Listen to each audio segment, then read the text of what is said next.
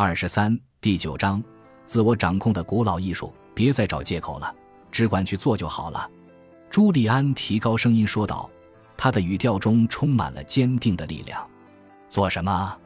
花时间去认真思考，并在生活中养成定期进行自我反省的良好习惯。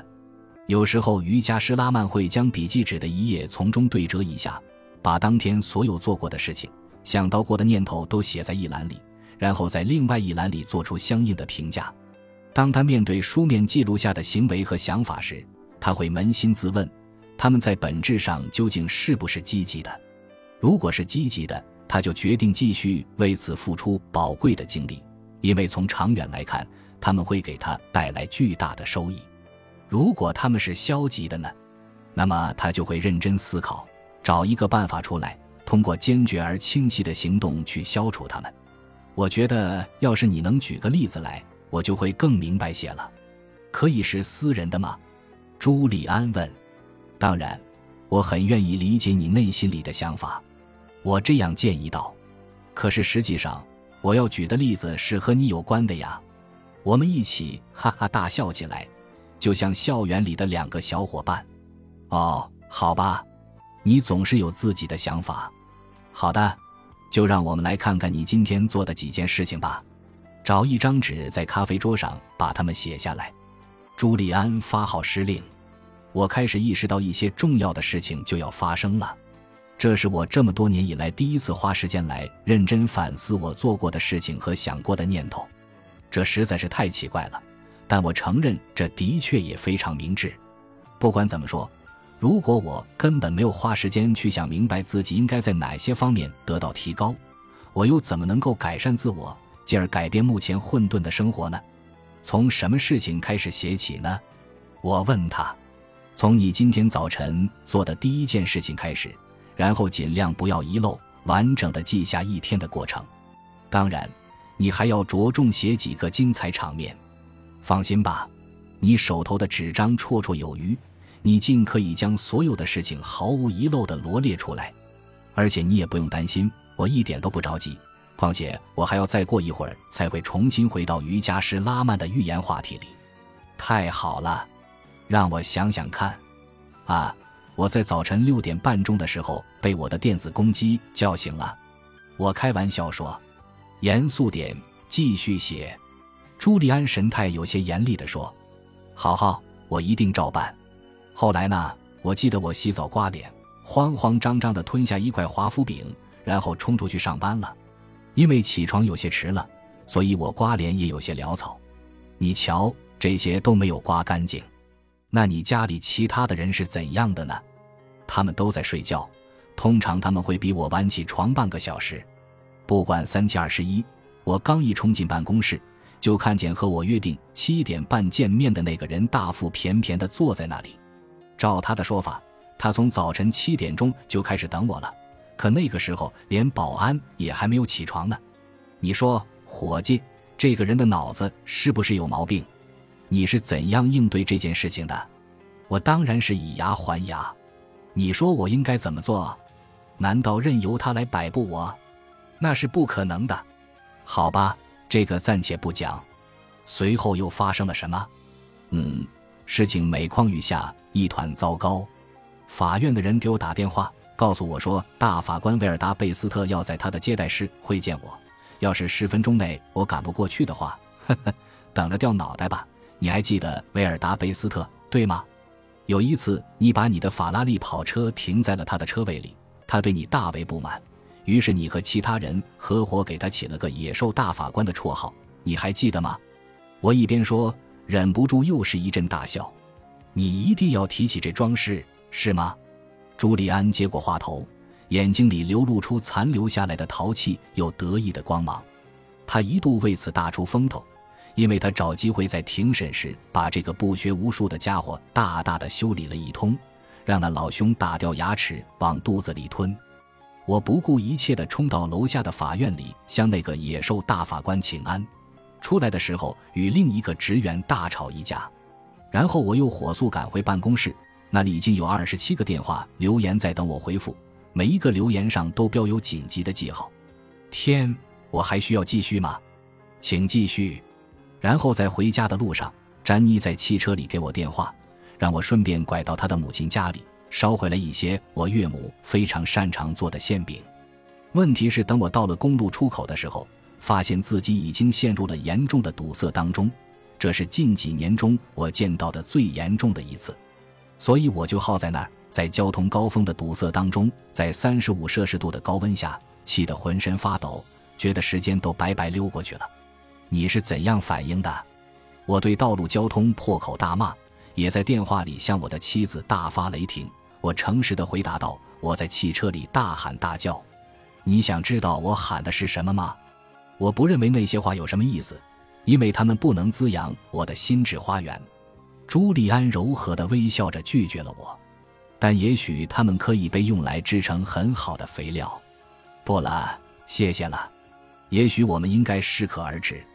现在，请停下笔，来看看你的一天。很显然，通过回顾你会发现，至少有一些事情可能有机会变成另外的样子，而不用像现在这样让你想起来仍然大动肝火。这是很显然的事。比如哪些事情？嗯，首先，在理想状态下，我应该起得再早点儿，而且对地面交通的冷嘲热讽也帮不了我什么忙。当然，我更不应该让我妻子不开心。我缺乏既来之则安之的从容心态。早晨的时候，我应该有一小段安静的时间，让自己很悠闲地进入一天的工作。你教给我的玫瑰之心技巧听起来会有所帮助。还有。我真的想要与一家人围坐在桌子旁边吃早餐，哪怕仅仅是一碗米粥，它会给我带来更好的平衡感。我总是觉得自己好像从没有和詹妮以及孩子们度过足够长的家庭时间。如果能够照你自己说的去做，这将是一个完美的世界，你将会有完美的一天。事实上，你确实具有控制自己一天的力量，确实有力量去产生好的想法。确实有力量去实现自己的梦想。朱利安抬高了声音：“我已经意识到了这一点。通过这件事情的反省，我真的开始感觉到我能够有所改变了。好极了，继续反思你一天的作为。”他指导着我：“好吧，我希望自己没有冲我的委托人大喊大叫。我希望没有和法院的职员无谓的争吵。”而且我希望没有在堵车的时候尖声叫骂，马路是不会介意的，对不对？他顶多保持沉默，然后一直堵车罢了。我也同意。我认为现在你已经发现了个人反思法的神奇力量。通过审视自己做过的事情，仔细反省自己是如何度过一天的。你要注意归纳自己在一天内一共出现了几种想法。这样一来，你就给自己提供一个进步的标准。要在明天实现进步的唯一途径，就是知道今天做了哪些错事，并且知道如何来加以改进。你的意思是还要想出一个很清楚的计划，保证他们不会再次发生？我补充说，非常正确。犯错本身并没有错，错误是人生的组成部分，对于成长来说也是不可避免的。就像一句老话说的那样，幸福来自于正确的判断，正确的判断来自于经验，而经验来自于错误的判断。但是如果日复一日、一次又一次的重复做同样的错事，那就是大错特错了。常常掉进同样陷阱的人，一定是缺乏自我意识的糊涂虫，而自我意识正是人和动物相区别的重要品质。我以前从来没有听到过这种说法，真的是这样。只有人类才会走出自我的阴影，并且能够分析他所做的事情中哪些是正确的，哪些是错误的。一条狗做不到这一点，一只鸟也不会这么做，就连聪明的猴子也不可能。但是你可以，这就是自我反思法的根本宗旨：在每天的生活和整个人生当中，辨明什么是正确的，什么是错误的，然后尽快着手完善自己。要想的事太多了，朱利安。要想的事太多了，我一边想着，一边喃喃自语。那么，想想拥有活力人生的第六招——早早醒来法，怎么样？哦，我想我知道你要说什么。我在遥远的喜马拉雅山上得到的最有用的一个建议，就是和太阳一起起床，然后成功的开始新的一天。我们大部分人的睡眠时间都比实际的需求要多得多。其实，普通人睡六个小时就可以起床了，这已经足够他保持健康和思维的机敏了。睡眠无非一种习惯，像其他习惯一样，你可以训练自己达到你所希望的成果。试一试，能不能在这一个环节中睡得少一些？可是，如果我起床太早了的话，我真的会感到精疲力竭。我说，在刚开始的几天里，你可能会感到疲倦，我也曾有同感。你甚至有可能在练习早些起床的第一个星期里，一直有这样的疲劳感。不过，请把这看成是为了得到长期的巨大收益而付出的短暂的、少量的痛苦。在你确立一个新习惯的时候，当然会多多少少感到有些不舒服。这就像你穿上了一双新鞋子，刚开始穿上的时候觉得有点疼，很快就很惬意了。正像我此前告诉你的那样，痛苦往往是个人成长的前奏。别害怕起早，相反，接受它。好吧，我喜欢这个训练自己早点起床的观念。可是先得让我问问你，早起意味着几点钟起？又是一个好问题。这跟时间没有关系，就像我到现在为止和你分享的各种方法一样，都是要你按照认为正确的标准去做。记住瑜伽师拉曼的警告：凡事不可过分，处处都要适度。